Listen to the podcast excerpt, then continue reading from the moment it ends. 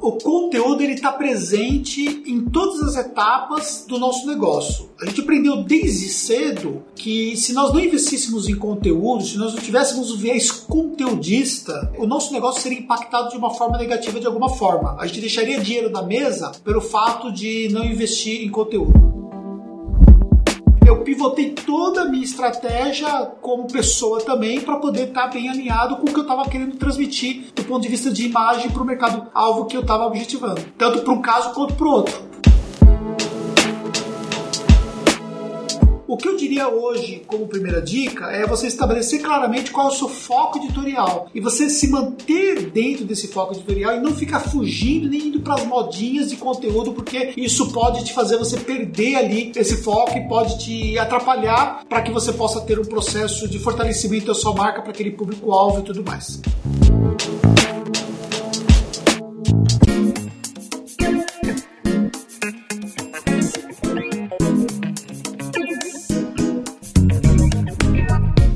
Muito bem-vindo a mais um episódio do podcast Conversão, um bate-papo descontraído com empreendedores de sucesso que já converteram bastante e que pode te ajudar a converter também. Hoje eu recebo um grande amigo de longa data chamado Anderson Hernandes. Ele é o fundador da Tactus Contabilidade, contabilidade especializada no mercado digital, infoprodutor, afiliado, dropshipping, qualquer coisa que se vende online praticamente, a Tactus está cuidando. Além disso, tem vários cursos na área de contabilidade, marketing contábil, marketing para contadores, uma das maiores estrelas aí do mercado digital para contadores do Brasil, um digital influencers. Enfim, nós vamos confirmar um pouco de tudo isso, que eu sei que é coisa pra cacete aqui que o Anderson faz, muita coisa legal e provavelmente ele é a maior máquina de conteúdo que você deve conhecer na sua vida nos próximos anos aí. E aí, Anderson, cara, obrigado por estar aqui com a gente, aqui compartilhando. Eu falei alguma coisa errada aqui, cara? Cara, você falou tudo, né? Eu fico muito lisonjeado de receber esse convite e ter a oportunidade de estarmos aqui batendo esse papo, participando desse podcast. Então, realmente vai ser incrível o que a gente vai conversar. Tamo aí. Show, show, cara. Assim, primeiro, para quem não te conhece, quem que é o Anderson Hernandes? Quem que é a Tactus? Conta aí um pouquinho pra gente, cara, por alto aí, o que que, que isso representa, enfim, quem é você? Vamos lá. Então, a jornada da nossa empresa começou há mais de 20 anos, né? Então, eu tenho uma empresa contábil que ela nasceu de uma forma toda tradicional. Em 2015 nós pivotamos nosso negócio para um negócio digital. Então eu já tinha uma pegada de marketing, mas nós atendíamos um outro perfil de clientes. E aí eu observei que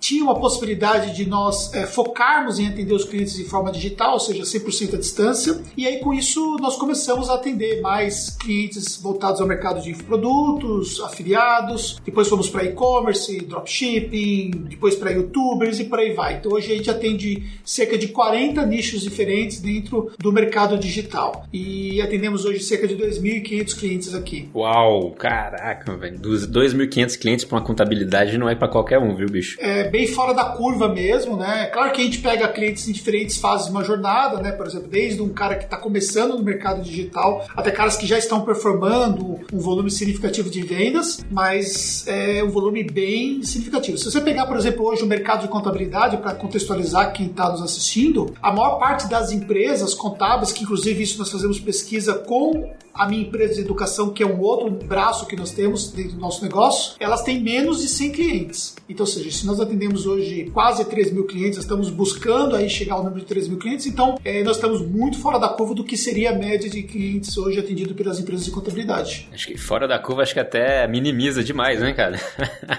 Mas top. E aí você falou, inclusive, uma coisa interessante que é o Brasil Educação, né? Eu tava brincando ali que é a estrela do mercado digital, mas falando de forma mais concreta, cara, me fala um pouquinho melhor, assim. Eu sei que você tem uma, uma influência muito forte no mercado contábil e tal, mas fala aí pra gente, cara, o que, que é a, a, esse outro braço aí, que eu acho que é até uma outra empresa, né? Pra contextualizar bem, então imagine que a minha empresa contábil tem mais de 20 anos. Em determinado tempo, eu comecei a também ensinar contadores como é que eles poderiam ter melhores resultados. Então, eu tenho 11 livros publicados, sendo que cinco livros deles, desses são para o mercado de contabilidade, e eu já era palestrante né, no offline. Então eu viajava o Brasil todo, tive a oportunidade de palestrar em todas as capitais do Brasil, é, várias cidades, foram mais de mil palestras nos últimos 15 anos que eu dei. E já era muito conhecido no mercado contábil. Quando foi por volta de 2013, 2014, né, quando nós começamos a observar a possibilidade de levar esse negócio para o digital, eu criei a Tax Educação, que é uma empresa que ficou focada no mercado de infoprodutos. Então, ou seja, eu me tornei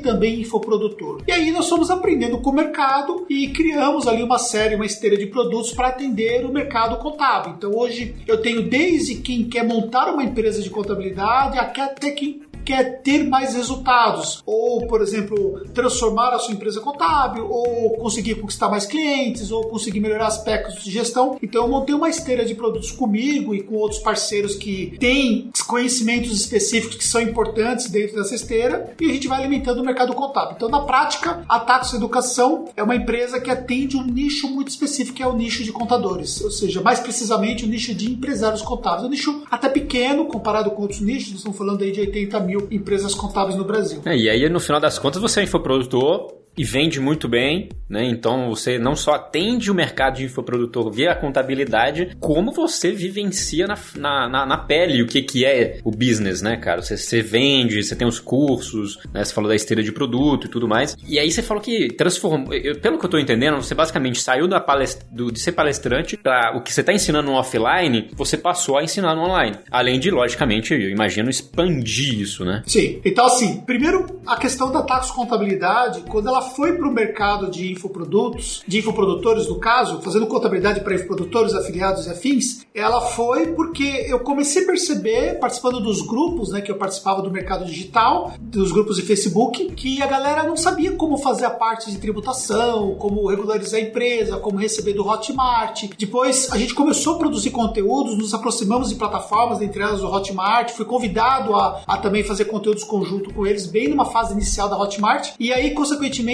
é, nós pegamos aquela fase onde teve aquela restrição de saque para as pessoas físicas, isso ajudou a alavancar bastante a nossa demanda, e aí eu percebi que dava para a contabilidade ser especializada para esse tipo de nicho. Então, essa foi a história inicial da Tax Contabilidade para o mercado de produtores e todos os mercados correlacionados. O que veio depois veio de forma agregada né, a esse mercado inicial. Então, eu saí de uma contabilidade que atendia médicos, advogados, indústrias e tudo mais, e fui para uma contabilidade pivotando meu negócio para atender digitalmente. No mercado é, offline, nessa outra empresa de educação, eu basicamente era um escritor, tinha DVDs publicados, eu tive 20 títulos é, de DVDs publicados, não sei se você sabia disso. DVDs, bicho, DVDs. Você acabou de revelar a sua idade aqui, né? Você sabe. Não. Pois é, né? Tenho 25 anos. eu vou fazer 26 amanhã, né? Não, tá vendo? Ai, ai. Não, show. Eu tinha uma noção sim. Eu sabia dos livros, palestras, dos DVDs, eu, eu não. Eu acho que não, cara. Eu acho que não. É, eu tava no mercado onde eu viajava, levava uma mala de DVDs com livros e DVDs e uma mala de roupa. Então eu levava uma mala grande com dezenas e dezenas de DVDs e quando eu fazia uma palestra, no final da palestra eu montava uma banquinha lá e vendia meus livros e os DVDs. Autografava os livros e tal. Então essa era a minha pegada. Então eu, viajando desse jeito, eu viajei para mais de 800 palestras com essa pegada do offline. Depois eu fui viajando é, também, mas já tinha meus produtos digitais. Por isso que eu, hoje são mais mil palestras que eu fiz, porque de lá para cá eu continuei viajando, mas uma pegada diferente. Parei de levar, né, no caso, os DVDs, porque eu já tinha tudo de uma forma online. Então eu comecei a escolher o que eu ia fazer, né? Porque quando você tem online, né, obviamente vocês que acompanham aqui o conteúdo sabem a realidade do online, né? Então você consegue atingir qualquer público. Enquanto que com DVD tinha uma limitação, né? Por exemplo, o título maior de DVDs que eu tinha eram 5 DVDs. Então eu vendia um combo com 5 DVDs com 35 minutos no máximo cada um. E a pessoa comprava aquele combo, levava dias e dias para chegar, às vezes não chegava, às vezes chegava faltando um DVD. Era uma série de problemas que nós tínhamos. E a pessoa assistia aqueles DVDs, reassistia e tudo mais, o conteúdo não era atualizável e, consequentemente, nós tínhamos as limitações físicas é que o digital acabou com tudo isso, né? Então proporcionou que essa minha mensagem chegasse para qualquer lugar do Brasil de uma forma totalmente diferente. É, e, hoje essa, todos esses cursos online que você tem atinge mais ou menos quantas pessoas, cara? Só pra gente ter uma noção. Cara, eu tenho hoje de alunos são 12 mil alunos. 12 mil alunos, cas, é muita coisa, muita coisa. E, e, e assim, acho que é um ótimo gancho pra gente começar a falar de um dos temas aqui que eu queria muito abordar contigo, cara, que e muito provavelmente metade das pessoas que conhecem o seu trabalho devem entrar e te perguntar no, nas primeiras perguntas é, é criação de conteúdo Assim, a, o tema que eu queria explorar aqui é a criação de conteúdo, mas no final das contas, acho que uma pergunta que a gente pode fazer em mais alto nível é como que a Tactus conseguiu esses 2.500 clientes, né? E você conseguiu esses 13 mil alunos né, que compraram os seus cursos. Porque afinal de contas, a gente sabe que teve um monte de estratégias, né? Mas como eu, como eu brinquei aqui no início, você é uma máquina de conteúdo, cara. Quem não sabe, quem tá assistindo, acessa lá, entra no YouTube do Anderson Hernandes ou da Tactus. Eu acho principalmente do Anderson. É, principalmente, né? Acho que dos dois tem conteúdo pra cacete, né? É, o da Tactus tem mais. A Tactus tem mais. Porque o da Tactus, depois eu eu tenho mais braços hoje para produzir conteúdos. Então, a gente tem hoje cerca de 1.500 vídeos no canal do YouTube da Tactus e uns 1.400 vídeos no canal Cara, Anderson Hernandes. São 3 mil vídeos. É, porque eu segreguei, né? Eu foquei na Tactus para atender o mercado de produtores e os mercados digitais de um tempo para cá. Só que antes disso eu já publicava conteúdos para advogados, para médicos, para indústria, para comércio, gestão financeira,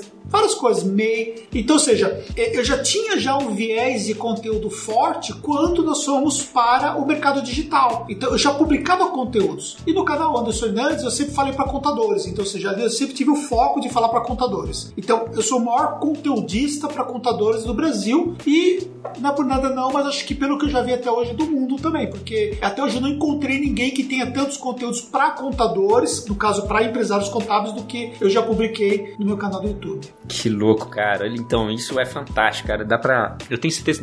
Tem que tomar cuidado, senão eu vou ficar até amanhã aqui te fazendo um monte de perguntas e estressando os assuntos, porque a gente gosta, né? É um assunto muito legal. E aí, então, você basicamente segmentou, né? Os perfis para determinados mercados e ainda no seu da Tactus você pivotou a persona, o público ali, né? E aí eu lembro, cara, a gente conversou, acho que uma das primeiras vezes lá no Afiliados Brasil, de que ano, não tem nem ideia, mas se bobear é 2015. É, deve ter sido lá para 2017, 16, sei lá, por aí, né? É por aí, esse não foi 2015, mas tudo bem, é por, por, nessa faixa aí, né? E aí eu lembro do Anderson, ele tinha um. Ele vestia de. Ele tinha um óculos e ele tinha todo terno, todo sério pra caralho. Então, você viu os vídeos, pessoal. É, então, é, o procedimento, falava muito bem, né? O cara até hoje fala muito bem, muito bem falado, muito bem apresentável. E ele realmente, se você, né, explicava isso de uma forma muito didática, muito séria, até o seu naipe de roupa, né, cara? Eu lembro muito bem disso quando eu via o stand meio e os posts dos grupos do Face, porque acompanhava esses grupos também, né? É, e aí eu vi que você começou a pivotar, pivotou identidade, pivotou até você mesmo na roupa, né, cara?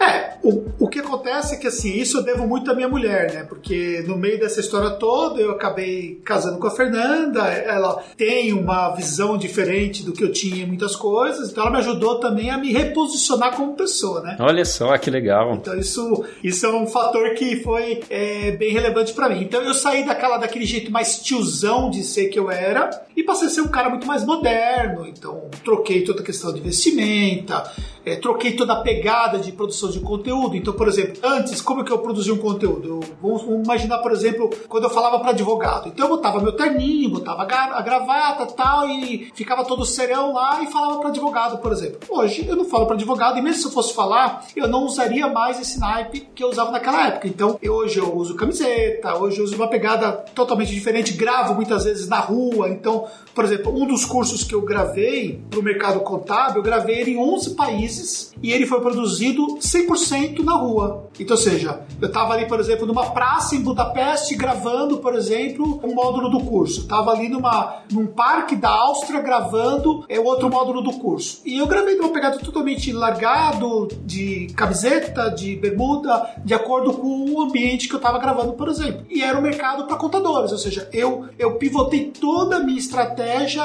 como pessoa também para poder estar tá bem alinhado com o que eu estava querendo transmitir do ponto de vista de imagem para o mercado alvo que eu estava objetivando, tanto para um caso quanto para o outro. Você deu um exemplo muito interessante, porque eu até te perguntar isso, é, é bom que você tenha citado. Você falou, né? Você mudou o figurino, né, cara? E aí você se adaptou, de certa forma, à persona, mas aí você falou que a Fernanda que te convenceu, a, te deu uma visão um pouco diferente das coisas, você concordou e beleza, começou a, a mudar um pouco. Mas nessa mesma pegada de evolução, de pivotar pro público, você acha que esse lance do figurino, ele é importante na hora de você se identificar com o público? Você acha que isso é importante? Porque a, a pergunta, na verdade, não era do figurino, não, mas como você falou isso, pergunta é, vou te fazer a pergunta direito então. Na hora de você fazer a produção do vídeo, que aí você hoje tem milhares de, de, de, de vídeos, você já tem, acho que quantas assinantes? Dezenas de milhares de assinantes no geral, né? Ou até centenas, não, não me lembro. A gente tá com quase 100 mil inscritos no canal do YouTube da Tactus e 60 mil inscritos no meu canal. Então quase 200 mil pessoas te seguem só no YouTube, né? Não tá nem falando das outras redes aí que você tem uma galera no Instagram e tudo mais. É, Instagram são 40 mil no meu Instagram pessoal e 20 mil no canal da, do Instagram da Tactus. Legal, show. Então, muita, muita autoridade para responder essa pergunta, cara. O cara que quer começar a produção de conteúdo para de alguma forma começar a ser conhecido, começar a ter uma certa autoridade. A produção, a qualidade da produção, figurino e tudo mais é importante para começar a tracionar essa, essa, essa parte do negócio? Como é que você vê isso? Então, o que a gente precisa entender é que existe um processo de identificação com a pessoa que está transmitindo o conteúdo, né? Então, seja, aquela pessoa que está na pegada de produzir um conteúdo, ela precisa pensar como é que aquilo que ela vai falar vai ser apoiado por outros fatores além daquilo que ela vai falar. Então, por exemplo, a gente usa várias coisas para ajudar um processo didático de produção de conteúdo. Então, por exemplo, se eu estou falando, por exemplo, como eu falo hoje para o meu público muito sobre o mercado digital, né? Sobre, desculpa, sobre contabilidade digital. Então, só para poder entender o contexto. A, a maior parte dos contadores são contadores tradicionais ainda, então, ou seja, eles não evoluíram para o digital. Então, uma das linhas do meu trabalho, eu ensino como que eles podem evoluir para o digital. Então, quando eu falo sobre isso, eu preciso quebrar alguns paradigmas daquele contador tradicional. Então, por exemplo, quando eu abandonei o terno e gravata, eu estou num ambiente completamente diferente. Nós criamos vários ambientes muito modernos aqui na nossa empresa contábil, que parece mais como uma empresa startup e tudo mais. Então, quando eu começo a contextualizar todos esses elementos, isso dá um apoio àquilo que eu estou falando. Então, a gente precisa entender que a gente passa praticamente uma mensagem subliminar daquilo que nós temos. Então, por exemplo, não adianta eu falar sobre o digital se eu aparento um contador tradicional. Não vai ter conexão com aquilo que eu estou falando. Por isso que quando você, por exemplo, hoje no mercado digital e, e hoje você vê muitos produtores que vendem as, o aspecto do sucesso no mercado digital, eles contextualizam isso com base naquilo que eles têm à sua volta. Então, às vezes eles gravam dentro de um carro, às vezes eles mostram imagens que ajudam a reforçar esse processo de autoridade, porque as pessoas elas são muito visuais. Então, esse é um elemento importante a ser considerado, porque minimamente aquilo não vai te desvender. Então a gente tem que pensar nesse aspecto de como que as coisas podem reforçar aquilo que nós estamos falando. Senão vai haver uma incongruência entre aquilo que você está falando com aquilo que você está, de uma certa forma, mostrando nos seus bastidores, entendeu? É, o que é legal que você comentou, cara, dentre outras coisas, é o mensagem subliminar, que é o contexto onde você está se inserindo na hora de comunicar, né? Você falou, muito bem colocado, você conversar com o contador, falando para ele, cara, você digital é assim, assado, e aí você chega todo formalzão, sem a estrutura, você não tá vivenciando aquilo que você tá basicamente vendendo, de certa forma, né? E aí você prepara todo o contexto para isso. Agora, especificamente falando em, em, qualidade de produção. Então, a gente sabe que uma câmera, uma DSLR, né, mirrorless e, enfim, câmeras muito boas de produção profissional, digamos, é, nessa linha de produção, o custo dela ser uma produção de cinema e tudo mais, você acha que é um pré-requisito para você conseguir trabalhar essa, essa parte de conteúdo, audiovisual, que vai ir na direção de aumentar a sua autoridade? Cara, não é um pré-requisito, tá? É que assim, a gente tem que entender um pouco qual é a nossa fase dentro da jornada. Então, Vou pegar o meu exemplo de quando eu comecei, o que nós temos hoje e o que eu ensino para os meus alunos que são contadores, tá? Que também eles aprendem a produzir conteúdos. Então eu ensino isso dentro da minha esteira de produtos digitais. Então vamos lá. Primeiro, como eu comecei? Eu comecei gravando com uma câmera 720p, com uma qualidade horrível, qualidade de áudio ruim e tudo mais, que era o que nós tínhamos para aquela época. Depois eu fui melhorando a qualidade das minhas câmeras, foi evoluindo e consequentemente também a tecnologia foi evoluindo. Então paralelamente nós tivemos uma evolução das câmeras digitais com a evolução dos telefones celulares. Hoje, por exemplo, eu posso gravar com o meu telefone celular tendo uma ótima qualidade. Eu não precisaria fazer uma gravação usando uma câmera profissional, porque eu tenho um celular profissional que grava com uma ótima qualidade. Quais são os fatores que eu preciso pensar? A qualidade da iluminação que eu vou utilizar, a qualidade da imagem que meu celular vai entregar isso muito bem e a qualidade do áudio daquilo que eu estou captando. Então são três fatores que estão sob o meu controle com baixo investimento. Então você não precisaria ter um equipamento caro para você produzir os seus conteúdos. Por que, que nós produzimos com muitos equipamentos? Nós temos uma estrutura de podcast, eu tenho quatro câmeras é, muito boas que nós usamos na produção de conteúdos, tem um sistema todo de áudio, de qualidade, de primeira, porque nós estamos dentro do contexto de produtora de conteúdo, então nós temos uma estrutura de produção de conteúdo. Nós produzimos conteúdos para os nossos cursos, nós produzimos conteúdos ao vivo, nós fizemos um evento ao vivo alguns meses atrás. É o core business, então fizemos um evento ao vivo recentemente para 1.100 pessoas online. Então, ou seja, para eu fazer um evento para 1.100 pessoas, eu preciso ter uma, um, um equipamento né, que entregue tudo essa qualidade para fazer uma transição dessa natureza. Então, isso justifica porque eu consigo ter uma monetização que faça sentido para ter esse tipo de conteúdo, para ter esse tipo de produção. Então, quando eu vou para os meus alunos, o que eu explico é o seguinte: cara, o mais difícil não é equipamento. Porque se você comprar equipamento, se você não tiver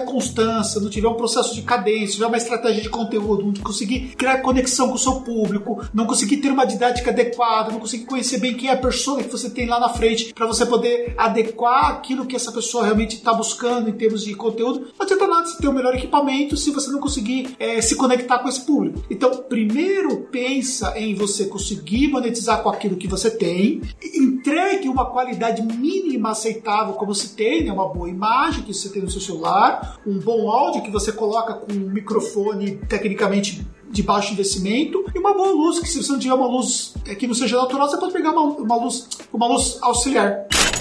O cara precisa te ver e te ouvir, né, cara? Exatamente. Então, feito isso, você já tem uma qualidade que está perfeito para você poder começar a produzir os conteúdos. E, e, nisso, até nessa, nessa parte, eu concordo total, assim, eu acho que tem que fazer, né? Não tem que ser um blocker, você não ter um equipamento perfeito. Isso é muita gente usa isso como, como motivo para procrastinar, né? E tudo mais. Ah, não tá perfeito, não tá tudo perfeito. O importante é você realmente gerar valor no que você comunica. E o cara conseguiu ouvir isso muito bem, né? Ou minimamente bem. Porque eu aposto que quando você tinha um áudio ruim ruim ali na câmera de 720p, o seu conteúdo ainda assim era muito bom. E o cara conseguia ouvir, né? É, só que era uma época onde se aceitava esse tipo de, de qualidade deficitária, entendeu? Hoje, a pessoa não aceita mais uma imagem tão ruim quanto aquela que eu entregava há oito anos atrás. Então, a gente precisa entender que é, se a gente pegar a evolução do que teve em termos de equipamentos, de estrutura mínima para você gravar, é indiscutível, entendeu? O que eu tenho hoje, por exemplo, num celular, ele é muito melhor do do que eu tinha, por exemplo, com a melhor câmera que eu consegui comprar oito anos atrás. Então é bem diferente hoje. Não, até a exigência, né? A gente hoje não tem assim uma justificativa para fazer um negócio tão ruim. É, não, eu sem dúvida nenhuma. Eu só, só friso mesmo o ponto de que. Até, até mesmo, na verdade, a gente falando nisso, até a própria exigência do, do, do quem está assistindo aumentou um pouco por, por conta da diversidade do mercado, né? Hoje tem muitas opções, ele é muito visado em vídeo, né? Em toda hora tem um touchpoint em vídeo em algum lugar e sempre tem uma mínima qualidade ali. Até porque, ó, pra você ver, tenho um iPhone 13 Pro. Eu só peguei esse Pro Max aqui gigantesco porque a câmera é fenomenal, né? Mas enfim, cara, é, eu acho que isso realmente hoje não é uma coisa que a gente precisa delongar muito porque é muito fácil hoje você conseguir gravar com qualidade, né? Mas o conteúdo. E aí, aí você falando em, em, em, em que que o cara tá buscando e tudo, como é que você tem tantas ideias, tantos tópicos, como é que você escolhe esses assuntos? Né? Porque é muita coisa. Como é que você trabalha isso? De, poderia chamar de linha editorial? Cara, então, é, tem várias maneiras de nós trabalharmos essa linha editorial, né? Acho que o grande segredo é você ouvir a sua audiência. E aí, você tem dois fatores, né? No meu caso, eu conheço muito bem as duas audiências que eu falo, tanto da Tacos Contabilidade quanto o Anderson Hernandes como influenciador para empresários contábeis, como nós fazemos hoje. Então, eu conheço muito bem essas duas audiências. Por quê? Porque nós estamos já inseridos dentro desse mercado muito bem. Isso facilita um pouco, mas mesmo assim eu preciso continuar buscando novos insights. Então, o que, que eu estabeleço e o que, que eu daria de dica para iniciar? Se você vai começar a falar para uma audiência que você ainda não conhece muito bem, então você precisa começar a observar como essa audiência se comporta em outros lugares que você não tem um contato direto com ela. Então, o que, que eu faço hoje? Cara, eu fico minerando assuntos desde grupos de WhatsApp que eu participo, e eu fico ali sem participar dos grupos, ninguém sabe que eu estou ali, eu fico só ouvindo o que o pessoal está perguntando nos grupos, quando nos grupos de Facebook. E aí, com base nisso, eu vou pegando insights. Pô, os caras estão falando isso. Um exemplo prático que eu tenho, por exemplo, dessa semana. Os caras estavam falando de um assunto num grupo de contabilidade, que, era o assunto mesmo. Estavam falando sobre uma coisa relacionada à parte de propaganda mesmo e tal. E aí, somente naquela discussão do lá, teve mais de 400 comentários. Eu me dou o trabalho de ficar lendo os comentários e assinalando aquilo que eu acho mais importante, porque aquilo são dúvidas, são problemas reais que as pessoas do meu mercado enfrentam e baseado nisso aí eu vou ter insights de conteúdos. Outra coisa que nós fazemos muito é rodar é, pesquisas com o nosso público. Então, por exemplo, nós estamos num lançamento agora que eu vou abrir o carrinho na semana que vem, logo da CPL1 nós vamos abrir um carrinho é, na semana que vem. Nós vamos fazer um lançamento diferente onde o carrinho vai ficar aberto desde a CPL1. E aí, consequentemente, nós rodamos uma pesquisa com todas as pessoas que nós fizemos captação. E eu recebi já quase mil respostas dos leads é, sobre as principais dores que eles têm. Então nós rodamos ali um formulário no Typeform e aí, consequentemente, nós criamos uma trilha. Se a pessoa falar isso, vai para essas perguntas, se falar aquilo, vai para outras perguntas, para eu poder conseguir segregar as dores dessas pessoas e quais são as principais dúvidas que essas pessoas realmente têm. Baseado nessas dúvidas, baseado nessas informações que eu colhi, eu estou preparando o meu conteúdo de,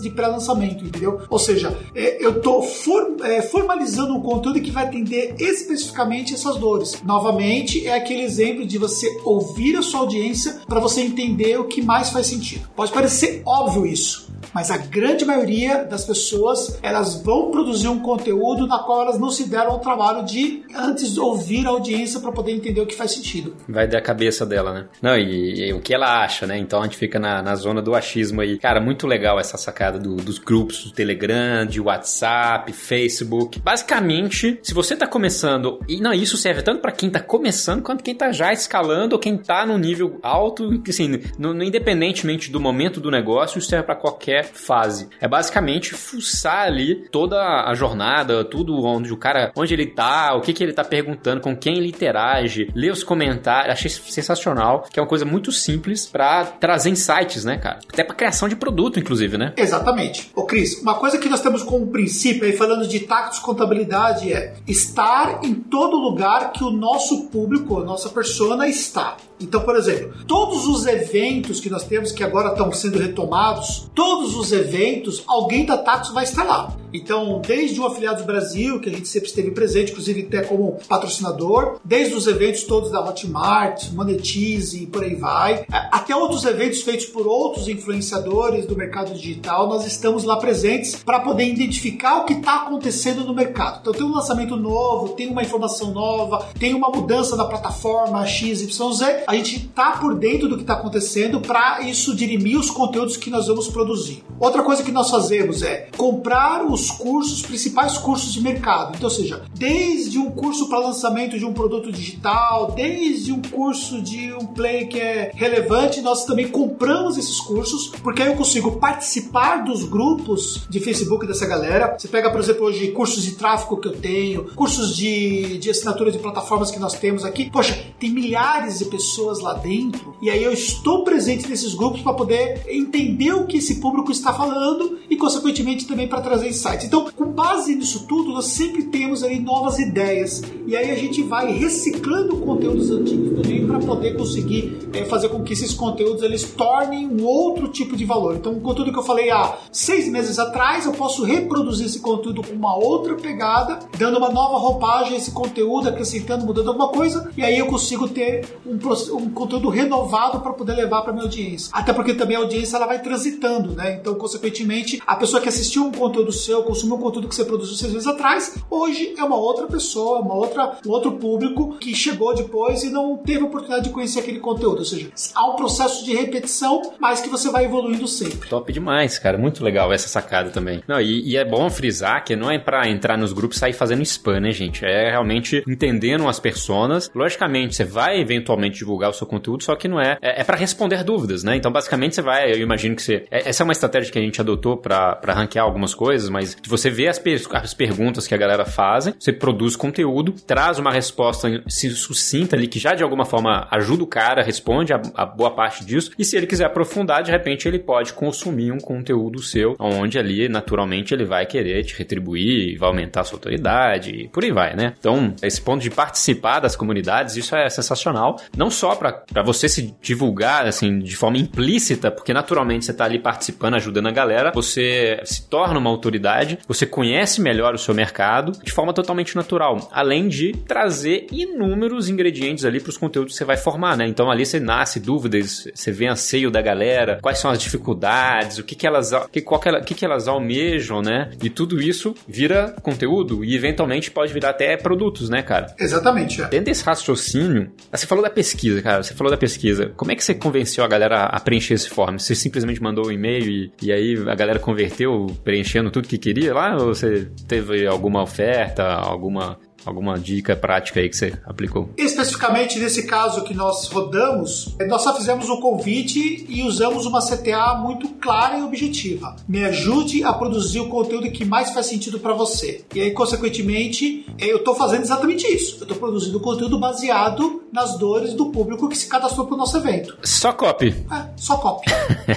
a gente vai quebrar barreiras assim, ó. É seguinte, você vai responder, você vai responder essa pesquisa em apenas 5 minutos e ela vai ajudar que nós produzamos ali o conteúdo que seja adequado para você. E, obviamente, nós criamos uma trilha de e-mails, se a pessoa realmente é, entrou no link da pesquisa, tem uma ação, se não entrou, vai ter outra ação, para poder conseguir é, fazer com que a pessoa realmente seja incentivada a preencher aquele conteúdo. A página de obrigado já levava a pessoa para o link da pesquisa, entendeu? Então, ou seja, nós usamos a nossa cópia em vários aspectos, desde o e-mail que nós criamos da pessoa que se cadastrou, até na página de obrigado tinha uma CTA específica para pesquisa. Então, isso favoreceu bastante bastante. É, reforça, né? Reforça sempre, claro. Inclusive, aproveitando, falando em, em copy, para quem tá assistindo a gente, já de alguma forma, gerou valor para vocês, tá te ajudando, cara, deixa o seu like se você tá assistindo a gente aqui no YouTube, deixa o seu comentário para falar o que você tá achando. E se você tá ouvindo a gente pelas plataformas de podcast, se inscreve para ser notificado das novas, dos novos episódios. Deixa, se você tiver no Apple Podcast, deixa a sua nota, é muito importante pra gente, cinco estrelas ali. Isso vai ajudar mais pessoas a serem impactadas por esses conteúdos de valor. E eu terminei meu jabá.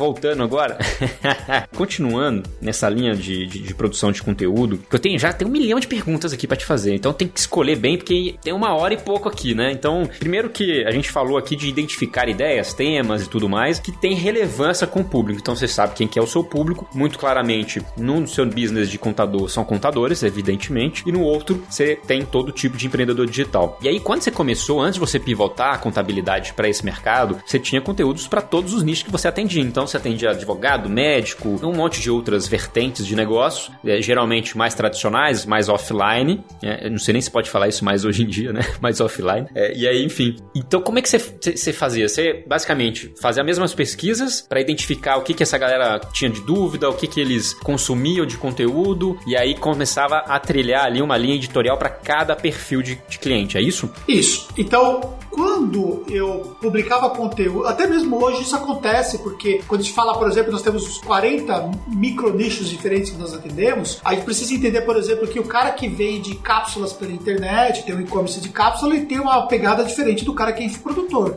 E eu preciso falar para as duas pessoas, entendeu? Então são duas pessoas diferentes e a gente precisa entender como é que a gente vai atingir cada um deles. Então a gente sempre se fez valer de que o nosso conteúdo teria uma distribuição orgânica. Então, todas as regras de SEO, tanto SEO para blog quanto SEO para vídeo, nós sempre trabalhamos bem para poder fazer com que nós tivéssemos ali um ranqueamento dos nossos conteúdos em cada plataforma que nós produzimos. Então, por exemplo, se eu vou fazer meu blog, eu vou pensar como é que eu poderia fazer com que, se a pessoa fizer uma pesquisa, nem que seja uma pesquisa muito específica de cauda longa, que a pessoa pudesse ser impactada com aquele meu conteúdo na primeira página do Google. Então, sempre foi uma preocupação que nós tivemos ao produzir conteúdos. Então, o que nós fazemos hoje é fazer um processo de distribuição de conteúdos para que aonde ele estiver, ele seja impactado por um conteúdo que nós produzimos.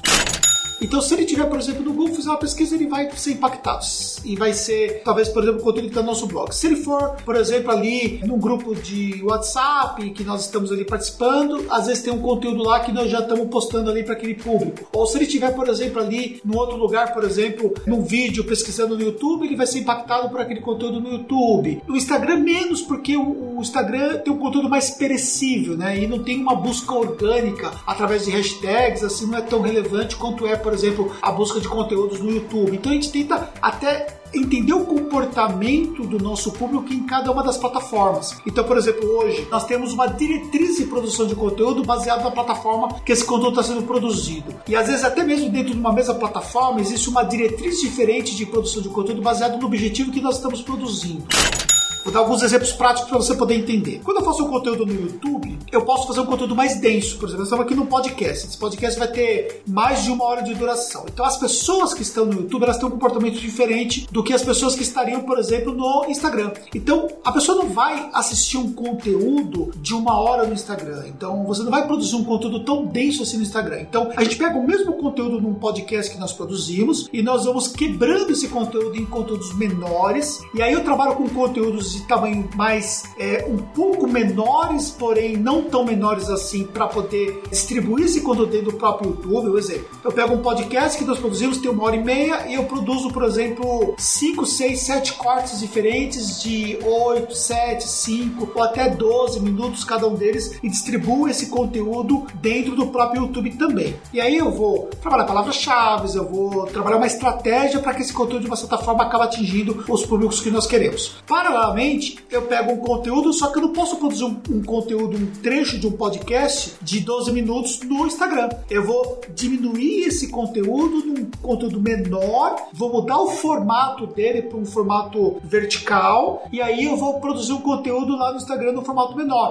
E agora postando em conteúdos de menos de um minuto no Instagram, sendo muito específicos para poder atingir o público, por exemplo, que está consumindo conteúdo no Reels. Ou seja, é fazer um processo de adaptação para que o conteúdo ele chegue para as pessoas certas de acordo de onde essas pessoas estão consumindo aquele conteúdo. É uma estratégia que realmente faz uma total diferença. De todo lado, né? Então você realmente faz o conteúdo aqui para YouTube, que é maior, você corta para jogar no Instagram, porque a galera de repente não consome conteúdo tão extenso, é porque até porque é mais difícil de controlar ali o, o scroll, né, de para frente, para trás, etc. E aí joga para um formato novo que é o Reels, que tá batendo lá com o TikTok, então a galera tá jogando mais tráfego orgânico e por aí vai, e vai impulsionando isso para todo lado. Cara, para quem, quem tá jogando, postando conteúdo no YouTube, assim, você tem alguma recomendação, assim, prática, dica prática, assim, ou aprendizado que de repente você fazia antes e hoje você vê que é perda de tempo, ou de repente mudou, né? Mas aprendizado mesmo e, ah, não, a gente se preocupava com isso, hoje não tem mais que se preocupar com aquilo, por exemplo. para conseguir ali realmente ranquear mais, né? E, enfim, atingir mais pessoas. Cara, é assim, é, algumas premissas que nós temos aqui é o seguinte: primeiro, nós estamos focados no nosso público-alvo. Então, por exemplo, na pandemia, muitos contadores produziram conteúdos mais abertos para um público que estava procurando assuntos relacionados à pandemia. O cara, por exemplo, estava procurando assuntos relacionados ao auxílio emergencial, o cara que estava querendo sacar o FGTS, o cara que estava querendo saber os direitos trabalhistas dele e tudo mais, o cara que estava querendo, por exemplo, é, receber algum tipo de benefício, era um público transitório que entrava ali para poder pesquisar esse conteúdo conteúdo lá no YouTube. Nós sempre ficamos focados, por exemplo, no conteúdo voltado para nossa persona. Então, ou seja, nós não atingimos um público tão grande, mas nós atingimos em cheio a nossa persona. Hoje, o nosso canal, que tem quase 100 mil inscritos, se você considerar, por exemplo, não é um canal tão grande assim, mas é um canal nichado, por exemplo, para atender esse público. Só que nós atingimos as dores dessa persona. Então, às vezes, nós não temos tanta visualização por vídeo, mas nós conseguimos fechar todos os assuntos que essa pessoa possa procurar. Isso nos, nos gera um processo de autoridade muito significativo, porque nós sempre ficamos focados. Então, o que eu diria hoje, como primeira dica, é você estabelecer claramente qual é o seu foco editorial e você se manter dentro desse foco editorial e não ficar fugindo nem indo para as modinhas de conteúdo, porque isso pode te fazer você perder ali esse foco e pode te atrapalhar para que você possa ter um processo de fortalecimento da sua marca para aquele público-alvo e tudo mais. Outra coisa também é você evoluir na produção de conteúdos. Então, por exemplo, durante muito tempo nós tivemos focado em conteúdos muito curtos. E hoje, no YouTube, falando especificamente, nós temos hoje um ganho significativo com os conteúdos mais densos. Então, nós produzimos conteúdos hoje de longa duração. Só que ao mesmo tempo também nós objetivamos pessoas que não querem gastar tanto tempo assim no YouTube. Então, por exemplo, posso produzir um conteúdo de duas até mais horas no YouTube através de um processo de podcast. Aí eu preciso pensar como que eu estou gerando interação nesse podcast podcast, então nós usamos mais de uma câmera, usamos convidados que façam sentido, deixamos o convidado muito à vontade, como você está deixando, por exemplo, aqui eu falar, né? Eu, eu transmitir, não fico interrompendo o convidado, deixo o convidado falar o que ele tem para falar, eu vou tentando pegar os ganchos do que ele está falando e vou trazendo a atenção a algum ponto que ele pode trabalhar melhor ali de forma a complementar aquele conteúdo que ele passou. Eu vou buscando agregar muito valor porque as pessoas elas estão consumindo esse conteúdo. Muitas vezes elas estão consumindo esse conteúdo enquanto estão fazendo outras atividades. Então, por exemplo, você está numa academia, você está ouvindo um podcast, que seja no YouTube, que seja no Spotify, que seja em outra plataforma de áudio, você está consumindo conteúdos mais densos porque hoje isso está em alta. Consequentemente, você apostar nesse formato, eu diria que isso é essencial, você transitar para esses formatos mais densos também como sendo uma possibilidade de resultados. E focar no propósito e não focar no número de visualizações. Então, hoje nós estamos muito focados no nosso propósito, que é gerar, agregar valor ao nosso público-alvo com os conteúdos que nós produzimos. Baseado nisso, esse conteúdo ele nos gera um retorno indireto que é significativo, porque ele nos abre portas, eles nos fazem, por exemplo, com que nós tenhamos um network muito mais forte. Nós somos reconhecidos através desse conteúdo que nós produzimos e isso nos dá um retorno é, de indireto com base no conteúdo que nós produzimos, sem precisar se vender através do conteúdo, que é o que eu chamo de venda sem venda. Eu não fico falando assim, ah, porque a Tactus faz isso, faz aquilo, faz aquilo. Não, eu vou produzindo conteúdo e eu estou indiretamente falando sobre ataques baseado nesse conteúdo que eu estou falando. E eventualmente eu faço um pitzinho, mas isso é muito pouco perto é, de todo o conteúdo que nós produzimos. Isso faz com que nós vendemos sem nos vender o tempo todo, entendeu? Isso realmente é uma troca, né, cara? E aí quanto mais, até algumas pessoas perguntam, cara, como tu gera autoridade? Como que eu viro referência? Como não sei o que, enfim. Quem te ajuda ali, como que você enxerga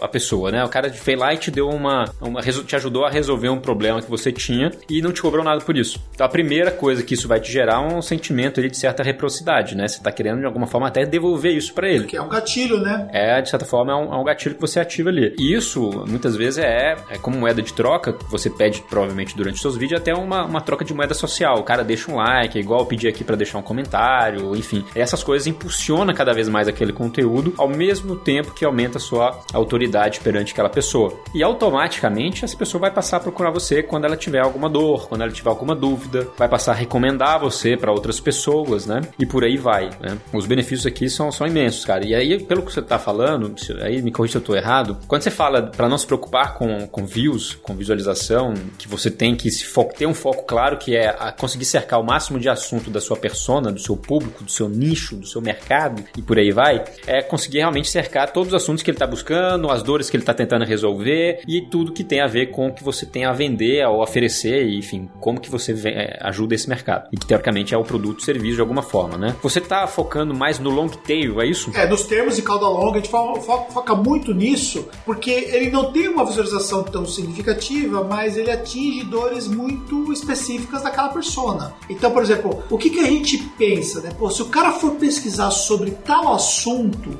ele vai encontrar um conteúdo da Taxo lá? Se o cara for pesquisar sobre tal assunto dentro do mercado de contabilidade, vai encontrar um conteúdo do Anderson Hernandes lá? Então são algumas perguntas que eu me faço sempre em relação a conteúdos. Então a gente vai fragmentando conteúdos muito específicos para poder atender aí a esses públicos. Só que ao mesmo tempo também a gente precisa produzir conteúdos de cunho mais genérico, porque muitas vezes o, o conteúdo de cunho mais genérico ele atinge um público mais amplo e não um público tão qualificado, mas ele alimenta ali o seu topo de funil. Então a gente também pensa especificamente quais são os conteúdos que alimentam esse topo de funil. E aí às vezes você precisa ser mais genérico porque às vezes a dor dele ainda é muito ampla, né? Por exemplo prático. Vou dar um exemplo dos dois casos, né? Por exemplo, o cara que quer montar um negócio digital, ele quer saber como é que ele faz para regularizar o seu ganho. Enquanto o cara que já tem um negócio digital montado, ele quer saber, por exemplo, como é que ele faz para poder pagar menos imposto. Então, são assuntos que atendem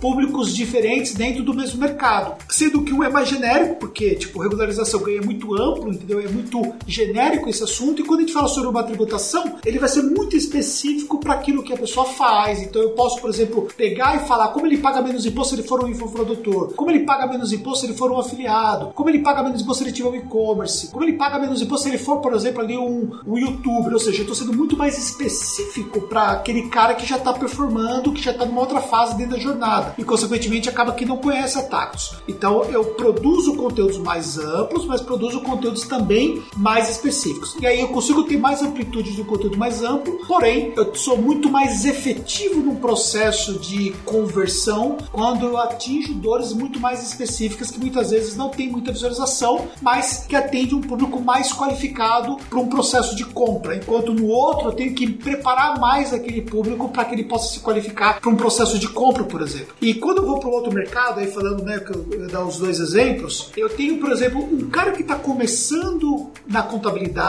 que às vezes ele é um estudante ainda, ele quer montar uma empresa contábil. E tem um cara, por exemplo, que ele já tem uma empresa contábil, já tem resultados, mas ele quer melhorar muito especificamente a utilização de uma vertical da empresa contábil dele, de utilização estratégica de uma determinada ferramenta e tudo mais. Então, o cara que está começando, ele não está preocupado com aquele fator específico daquela ferramenta. Só que é importante importante eu falar sobre aquele fator daquela ferramenta porque tem pessoas que pesquisam sobre aquele assunto que tem aquela dor específica. Mas ao mesmo tempo também eu preciso continuar alimentando meu topo de funil, porque esse cara que está começando, depois, no determinado momento da jornada dele, ele pode se preocupar com aqueles fatores mais específicos. Só que ele já conhece o meu trabalho, eu vou conseguir impactar ele em outras fases da jornada de acordo com que ele já conhece o meu trabalho. Então eu preciso pensar em atingir diferentes públicos dentro do mesmo mercado. E aí você pega topão de funil, pegando um assunto realmente muito mais abrangente, que tem muita busca, né? A gente tem alguns, a gente tem vários exemplos no nosso blog também para isso, né? A gente sabe que tem muita gente que pesquisa plataforma de freela para fazer vídeo, para fazer um monte de coisa, e aí provavelmente o nosso conteúdo de plataforma de freela é um dos top 3, top 2 do Google orgânico, muito provavelmente, porque a gente recebe pedido de link building, de, de, de guest post, tudo mais em relação a esse tema direto. Isso é um exemplo um pouco mais genérico, onde eu coloco realmente um topão de funil ali, tem uma, um volume muito grande de visita e de certa forma eu coloco ali alguns CTAs ou algumas chamadas que vão verticalizando, é, afunilando essas visitas. É, o cara vê, ele tá consumindo conteúdo e eu jogo ele através de um CTA de repente mais nichado para algo que tem fit com o nosso público. Então é uma forma de filtrar ali o visitante. E nessa linha, cara, até tem alguma ferramenta que você usa? Assim, a gente falou um pouco ali da, da fuçada que você acompanha ou faz, né, de certa forma, dentro do mercado, né, comprando, consumindo os mesmos produtos que a audiência, participando das mesmas comunidades tudo mais. Mas tem ferramenta que te inspira ali para priorizar os conteúdos que vocês vão fazer? E quais são os critérios que vocês usam para priorizar? Porque é conteúdo pra caramba, né? Muito, é. Pois é. Eu vou falar sobre ferramenta e depois eu vou falar um pouco sobre a estrutura que nós temos para produção de conteúdo, beleza?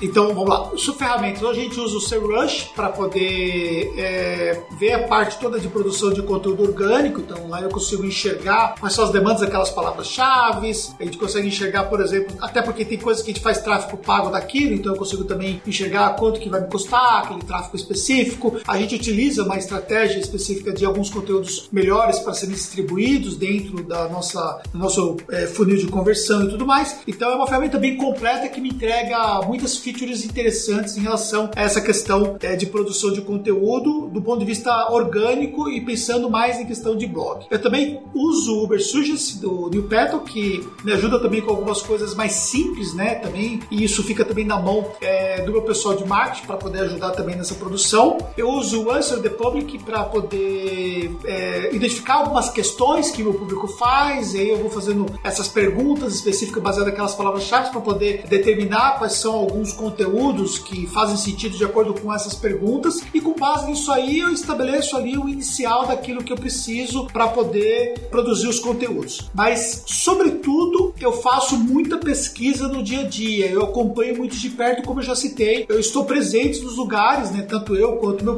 quanto o meu time está presente acompanhando outros influenciadores, acompanhando os grupos, acompanhando o que está acontecendo no mercado para poder identificar essas demandas e conteúdos que nós vamos produzir. Então, é, em termos de ferramenta, basicamente nós usamos isso aí para poder analisar o nosso ranqueamento, né? Qual é a nossa posição dentro do SERP que nós estamos e também para poder identificar quais são os conteúdos melhores para serem produzidos e tudo mais. A gente também tem uma experiência prévia, né? De entender mais ou menos quais são os principais conteúdos que eles têm tendência de gerar melhor resultado. A gente acaba utilizando também dessa experiência que nós temos para poder intensificar essa produção de conteúdo, mas muitas vezes a gente acaba se surpreendendo, né? Um conteúdo que a gente nem imaginava que seria tão relevante e ele acaba dando um resultado bem bacana pra gente. E também o inverso também é verdadeiro. Às vezes a gente acha que aquilo vai bombar, que vai ser muito bom e de repente não tem ali toda a distribuição que nós imaginávamos que teríamos, até porque também depende do algoritmo, né? E o algoritmo ele dita as regras e nem sempre você consegue dominar o que o algoritmo faz, né? Isso é um fator que é também preponderante. Até o SERP, para quem não sabe, o SERP é realmente ali a resultado de, de, busca do Google, tá? Então, em qual posição você vai se colocar ali, né? Só para clarear, assim. Você vai entrar na segunda parte da sua resposta, cara, mas antes disso eu queria saber, é, e talvez eu até vou te puxar para um outro lado, mas é, tem tudo a ver. É como é que você sabe que esse conteúdo tá gerando resultado? Você só olha view, só olha comentário? Como é que é isso? Cara, o meu Ou você principal. traqueia ali a jornada de alguma forma? É, a gente também traqueia, mas assim, às vezes é, fica meio intraqueável, vamos colocar dessa forma, né? Porque dependendo de onde o conteúdo tá, você é complicado. É complicado. É, a gente.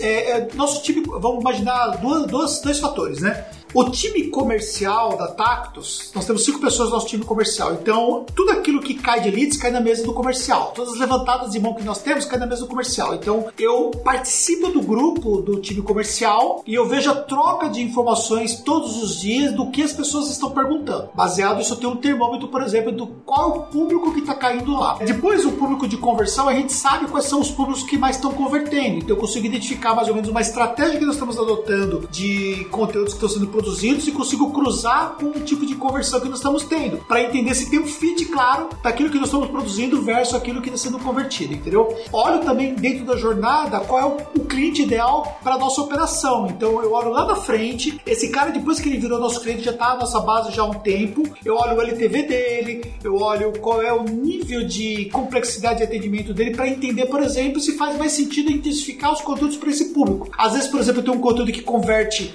muito bem um cliente mas lá na frente esse cara tem um LTV baixo por alguma razão especificamente, porque o mercado às vezes ele, é, ele tem muita oscilação, às vezes o cara monta um negócio, mas não vai para frente, depois de seis, sete meses ele acaba fechando o negócio, e para nós isso conta especificamente estrategicamente, e aí eu, eu vou dimensionar a estratégia de conteúdo baseado também nessa questão da jornada desse cliente. Então, ou seja, são muitas variáveis para poder ser analisadas, para poder entender qual é o conteúdo ideal que nós temos. É, e esse é o exemplo do LTV, é realmente entender a operação operação, né, cara? O custo operacional de atender um cliente, né? Não só questão de CAC e tal. Muita gente olha para de fora para dentro, mas aí esquece de olhar de dentro para fora, né? Então, assim, essa galera tá entrando cliente, tá pagando. Mas de verdade tá se pagando no longo prazo, né? Assim, no curso, curso online é mais difícil isso, né? Porque de fato o cara pagou, passou a garantia, ele tá se pagando. A menos que tenha me custado muito caro adquiri-lo, né? E o que é geralmente, a menos que você esteja fazendo um péssimo trabalho, é difícil. Mas, enfim, esse é um exemplo do dropshipping, né, cara? Quando a gente começou a atender a falar disso, né? Essa era a minha preocupação principal, por isso que a gente não investiu e hoje você confirma isso na prática. É que a grande parte do drop a galera realmente não, não, não vai muito para frente, né? São poucos ali, né? De, de certa forma. Mas nada de. Sim, e acaba, acaba influenciando, acaba influenciando nossa estratégia, porque a gente desacelerou a produção de muitos conteúdos para esse público por conta da questão do LTV. Só que para eu enxergar o LTV dele, teve que se passar um bom tempo, né? Isso acaba que faz parte do jogo para quem produz conteúdo, né? E, e, assim, trazendo, trazendo um pouco mais de uma forma mais clara para o público que, está assistindo aqui, que né, talvez possa ficar um pouco desconectado do que eu estou falando, mas o que tem que pensar é o seguinte, porque aí pensando uh, como Anderson Fernandes, produtor de conteúdo para a venda de infoprodutos, né? Então, o que, que eu olho? Eu olho vários fatores, né? Para mim, não interessa somente eu ter o cara no início da minha esteira, né? Porque eu tenho, por exemplo, ali um infoproduto que custa 97 reais. O cara pode comprar um, até, até mais baixo que isso, 47 reais ele compra um livro, por exemplo, digital. Só que eu tenho produtos, por exemplo, de mentoria que o cara vai ter um ticket lá de alguns milhares de reais por ser um ticket de mentoria. Então o que eu tenho que entender? Quanto mais qualificado eu vou trazendo o público lá no início da minha, da minha esteira de produtos, eu vou fazendo esse cara transitar por diferentes produtos e o LTV desse cara vai ser muito melhor, entendeu? Então, o que, que eu tento é, objetivar? Que eu tenha clientes que me que diminuam muito o meu custo de aquisição e que tenham um LTV longo olhando especificamente pela esteira. Então, às vezes eu posso focar muitos conteúdos que, na verdade, eu, eu vendo para esse cara somente uma vez. E aí, como eu trabalho com um nicho que ele é limitado, um mercado que é limitado, eu preciso trabalhar essa questão da esteira, porque senão eu vou sempre ter um custo muito alto para trazer novos leads que podem ser compradores e cada vez mais o lead ele vai custar mais caro pelo fato de ser menos qualificado. Então, ou seja, é um fator estratégico que eu preciso também pensar claramente como é que o meu conteúdo vai influenciar até na diminuição do meu custo de aquisição dentro do mercado digital, entendeu? É, o, LTV, do jeito que você colocou, realmente estende ali a vida útil do cliente, né? Basicamente, o que, que significa, assim, de forma prática? É a recompra, né, dentro da sua oferta de produtos e serviços. Então, vendi para ele um produto ou um serviço e aí ele vai, ele, se for realmente muito bom, ele tende a recomprar. E essa é a venda mais barata de todas. E aqui todo negócio de longo prazo faz, né, cara? Eu compro uma coca, vou comprar coca todo dia porque realmente é muito bom o produto. Eu compro, eu uso um serviço X porque ele é muito bom, eu tendo, ah, eles me oferecem outra coisa, às vezes eu vou fazer um upgrade, às vezes eu vou adquirir esse outro produto, um cross, né, fazer um, um, cross ali. Enfim, basicamente isso, né? Olha, olha só, o meu produto, o meu produto de high ticket, né, o meu produto mais caro é o meu produto que tem um custo de aquisição mais baixo de todos os meus produtos. Por que isso acontece? É porque você já adquiriu o cara lá atrás com o primeiro curso, ele já comprou vários produtos, provavelmente também. É porque ele não consegue comprar o último produto se ele não comprou pelo menos dois produtos anteriores, entendeu? Então ele faz parte da base já, né? Ele tem que fazer parte da base. Se ele quiser hoje é, entrar pro meu programa de mentoria, se ele não tiver comprado nenhum curso antes, ele não vai, ele pode fazer a aplicação. A aplicação vai ser 100% negada, porque ele precisa passar pela jornada antes, até para se preparar para vir para uma mentoria, entendeu? E, ou seja, o meu produto de high ticket é o produto que tem um CAC menor pelo fato desse cara já ter sido pago em outra etapa dentro do meu do, da minha jornada de compra. Não, show, cara. E isso é tendência muito grande disso acontecer. É, muita gente tá fazendo dessa forma, até para segmentar, né? Preparar o cara, mas segmentar para ele não chegar, não chegar um cliente ali que não tem fit é, e de repente gerar um churn. E esse churn na mentoria, para quem não sabe, ele é muito mais delicado né? Porque as pessoas se conhecem, interagem entre si. Então, se você bota um cara ali, uma sementinha do mal ali junto, pode te dar outros impactos, né? Isso é um ponto bem pertinente. Aí a forma de você se precaver e, e, ainda aumentar o seu ticket é realmente fazer essa segmentação de base, né? Cara, você quer realmente? Tudo bem, você vai. Então, para você chegar lá, para se preparar, passo a passo, né? Primeiro, primeira compra, segundo, terceiro. Mas enfim, show. E, e, ne, e nessa linha, é, a gente tá falando aqui de conteúdo aqui, conteúdo lá. Cara, dentro de todo esse sucesso que esses negócios que você tem estão tendo e são hoje tão bem tracionados, como é que você está vendo a parte de conteúdo em termos de representatividade desse sucesso? Logicamente tem um milhão de coisas, né, cara, que tem que dar certo para um negócio crescer. Então, eu não vou nem, a gente não vai nem entrar em todos os detalhes aqui, porque isso não acaba nunca. Mas, qual é a parcela de toda essa geração de demanda que você tem que tem fit com os conteúdos que vocês fazem aí, você acredita? O conteúdo, ele está presente em todas as etapas do nosso negócio. A gente aprendeu desde cedo que se nós não investíssemos em conteúdo, se nós não tivéssemos o viés conteudista, o nosso negócio seria impactado de uma forma negativa de alguma forma. A gente deixaria dinheiro na mesa pelo fato de não investir em conteúdo. Porque assim, para qualquer tipo de conversão que você tem, você vai ter um cara mais engajado com aquele seu produto, quer seja um produto digital, quer seja um serviço, whatever, se ele for impactado antes através dos seus conteúdos. Então, ou seja, ele já conhece você, você já criou um processo de autoridade. Então, você ficar buscando somente o cara que digita no Google aquela dor específica e já depara com o seu produto, você traz muitas vezes um cara muito desqualificado porque ele não sabe quem você é, ou você traz um cara que você vai ter que dar muito mais argumentos para ele comprar o seu produto do que aquele que já foi impactado pelo seu conteúdo, entendeu? O cara que compra o meu curso, é claro que a gente tem que fazer uma estratégia de remarketing em cima desse cara. É claro que precisa trabalhar uma copy bem persuasiva para ele poder comprar. É claro que efetivamente eu preciso é, ficar às vezes perseguindo aquele cara ali para que ele possa realmente se intensificar na compra. Eu preciso ter um gatilho de escassez para que ele possa realmente tomar uma decisão mais, mais rápida de compra e por aí vai. A gente usa todas as estratégias necessárias. Só que o conteúdo ele já preparou esse cara, ele já fez esse cara já comprar comprar antes o seu produto, o seu serviço, o seu infoproduto, aquilo que você estiver vendendo através da internet. Então, é essencial a gente produzir conteúdos. Então, o que, que eu tento pensar estrategicamente, né? É, como é que eu vou conseguir impactar da melhor maneira possível o meu público? Isso às vezes implica em eu abrir mão, por exemplo, de o meu tempo livre em prol do meu público, uma vez que eu sei que na hora que eu tenho meu tempo livre é onde eu tenho maior audiência. Então, os meus principais conteúdos do Instagram, por exemplo, hoje, são produzidos aos finais de semana, que é onde eu tenho meu tempo livre e eu tenho que produzir mais conteúdos porque é onde eu tenho maior audiência, porque é onde o momento que a minha audiência mais interage comigo. E, consequentemente, eu acabo tendo que, é, às vezes, privilegiar algumas decisões, né, por conta dessa questão de produção de conteúdo, para que a gente possa gerar uma maior conexão com a audiência. Ou seja, é você entender claramente o impacto da produção de conteúdo para que você realmente possa ter melhores resultados. Então, sem dúvida nenhuma, é um divisor de águas quem consegue produzir um conteúdo impactante para o seu público. E nisso, então, a responsabilidade de geração de demanda, que seja de leads ou de vendas para os seus cursos, você atribui de, definitivamente a geração de conteúdo, né? Sim. É claro que a gente não pode deixar de lado a importância de você investir em fazer tráfego pago, de você às vezes fazer. Essa era a minha segunda pergunta. Eu ia continuar exatamente nesse ponto aí. Porque uma coisa é assim, ó, vamos imaginar uma estratégia completa, né, de você conseguir vender o seu produto digital. Então você tem lá as pessoas que elas não estão no momento de compra. E aí você vem produzindo conteúdo, você vai gerando ali um processo onde você vai gerando problema na mente daquele público, você vai fazendo questionamentos na mente dele, você usando um processo muitas vezes de dualidade para que ele possa, por exemplo, entender que é assim ou é assado, mas que sendo assado ele pode efetivamente ter ali melhores resultados. Você vai plantando sementes através do seu conteúdo para você gerar um processo de motivação futura de compra. Só que você tem pessoas que já estão naquele momento de compra. Você também pode utilizar tanto os conteúdos para isso, quanto também você trabalhar estrategicamente é, um tráfego frio para aquele público frio para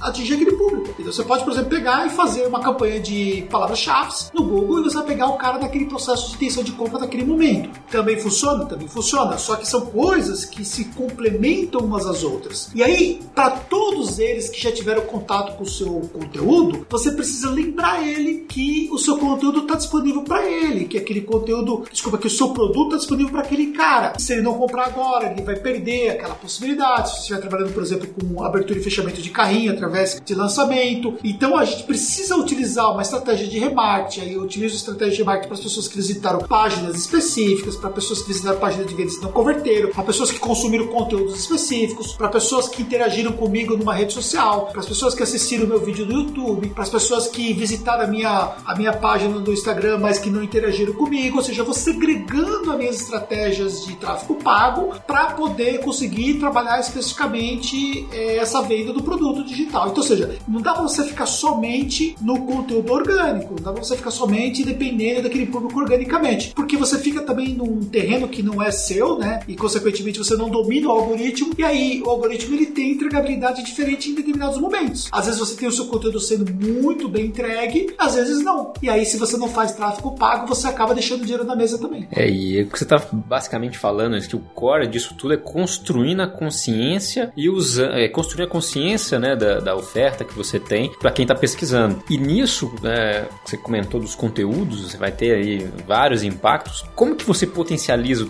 o conteúdo orgânico através do tráfego pago hoje? Cara, eu faço algumas análises muito específicas para cada situação. Uma das coisas que eu faço, por exemplo, é ver quais foram os conteúdos que foram melhores do ponto de vista orgânico e aí, pô, esse conteúdo teve um alcance orgânico muito bom. Ele teve muito salvamento. Falando do Instagram, por exemplo, teve muito salvamento.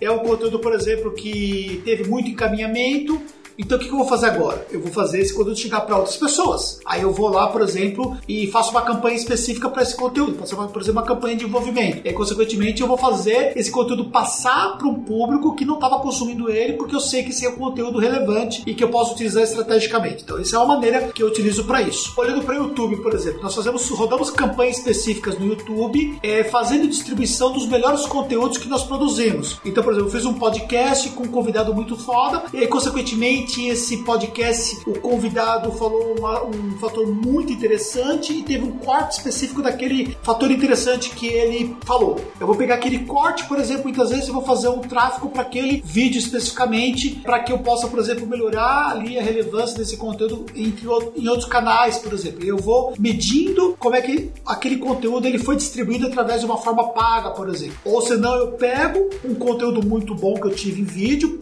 faço um conteúdo para o nosso blog baseado naquele vídeo e aí consequentemente eu pego e faço um tráfego pago específico para aquele conteúdo do blog e eu faço uma distribuição paga daquele conteúdo. Então, são várias estratégias que nós vamos utilizando para poder fazer uma distribuição do conteúdo através de uma forma paga. Quando você falou da, da, do lance do Instagram, então você basicamente olha ali o engajamento de um determinado conteúdo, vê o quanto que ele performou, isso no orgânico ou no pago, né, de repente. No pago é mais fácil ter um monte de métrica, né? Mas no, no, no, orgânico ali você analisa algumas coisas de engajamento, por exemplo, e aí já cria um outro conteúdo potencializando, né, explorando mais o conteúdo, de repente tornando ele mais rico, melhor e tudo mais, e aí vai lá e manda ver no tráfego pago, não é isso? E, e aí, o que, que você olha no YouTube para você saber que está performando um, um, determinado conteúdo? Cara, eu olho é, como é que o próprio YouTube está fazendo a entrega daquele conteúdo. Muitas vezes, por exemplo, é, o YouTube ele coloca aquele conteúdo como sendo um vídeo sugerido, e aí, consequentemente, você tem um alcance maior. Eu olho como é que está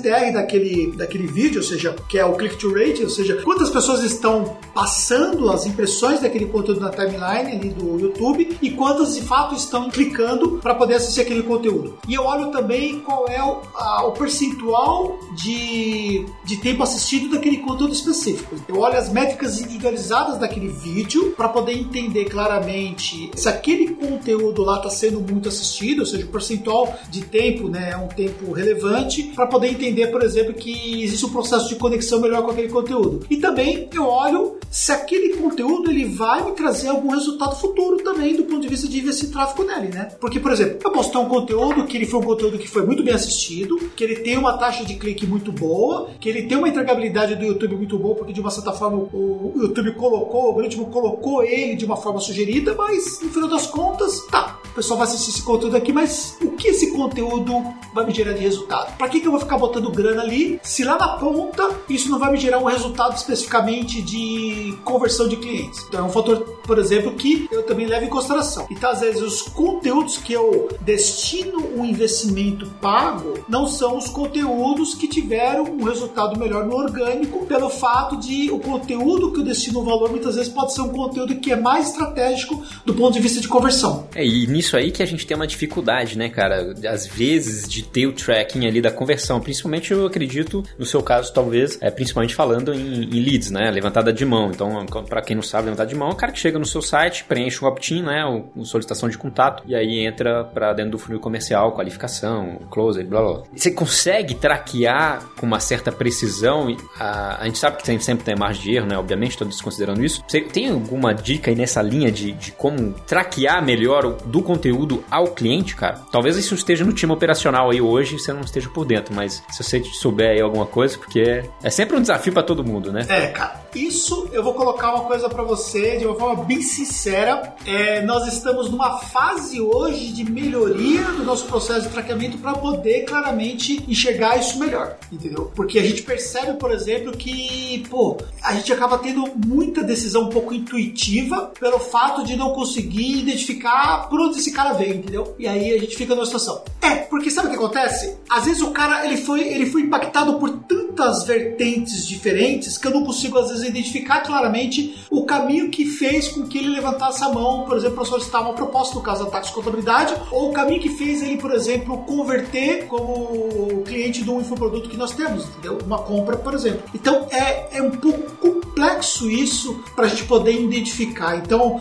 é, eu até estou participando hoje de treinamentos para poder conseguir melhorar esse aspecto de tratamento mesmo. Eu vejo, por exemplo, que as coisas avançaram muito, né? E até participando de plays no mercado, eles criaram coisas muito específicas para poder fazer esse tratamento, para poder ter mais clareza É, basicamente, assim, é, eu vou dar alguns exemplos aqui depois, mas da minha, da minha época, eu posso falando coisas de 1980 de Jesus Cristo que nem estão valendo mais a pena. Então, e, inclusive, vai ser uma pergunta para você também. Mas, assim, muito se fala em UTM, em variáveis. Então, no conteúdo ali, você injeta algum parâmetro que tem que ser levado para os links. Só que é muito difícil hoje, é muito mais desafiador hoje, porque a gente tem mais device. Então, hoje eu consigo, começo assistindo aqui no meu, no meu desktop e depois eu vou pro meu tablet e depois eu compro pelo meu celular. Tudo esse ciclo ele tem que ser traqueado de algumas formas, de cookie, de variáveis, então pelos links. Então é, ali você tem que realmente ter um suporte via ferramenta de automação de marketing que te ajuda muito nisso. A gente mesmo, a gente tem uma visibilidade boa através do HubSpot, mas a gente sabe de vários pontos de falha, principalmente quando a gente vende conteúdo. É, quando, quando é quando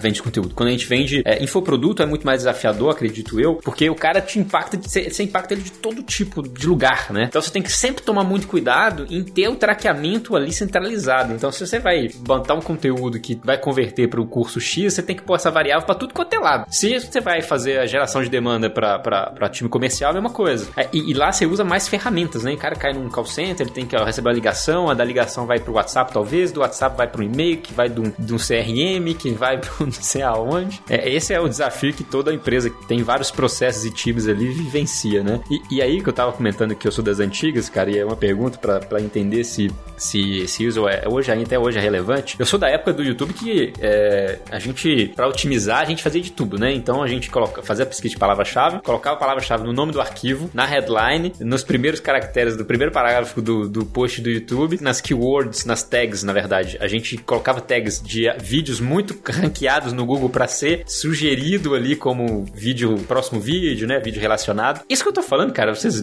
hoje, é, vocês ainda prestem atenção nisso? Você acha que faz sentido? Muito menos muito menos. Por exemplo, tags é uma coisa que, assim, existe muita discussão em relação a tags. A gente acaba fazendo nos vídeos, porque também tipo, já está fazendo outras coisas ali, então tipo, não vai fazer muita diferença não colocar as tags, mas a relevância das tags hoje ela, ela tá mais é, de forma complementar se o conteúdo não está na descrição ou se o conteúdo não está, por exemplo, também no, no, na headline do vídeo, né? Então, seja lá no título. Então, tags é, tem uma relevância muito menor. O que conta muito hoje é o quanto o seu conteúdo ele é assistido e o quanto o seu conteúdo ele é clicável. Então você pode fazer o SEO do seu vídeo da melhor forma possível, fazer uma puta de uma descrição, fazer um título top, fazer não sei o que e tal. Aí você tem uma, uma também meio que é muito ruim, o cara não clica, porque, tipo, na hora que tá passando ali, você tá com o celular, tá rodando ali, você tá ali, né? Fazendo assim, né? Scroll e tal. E, pô, o negócio não é clicável, não gera atenção, não, não gera curiosidade.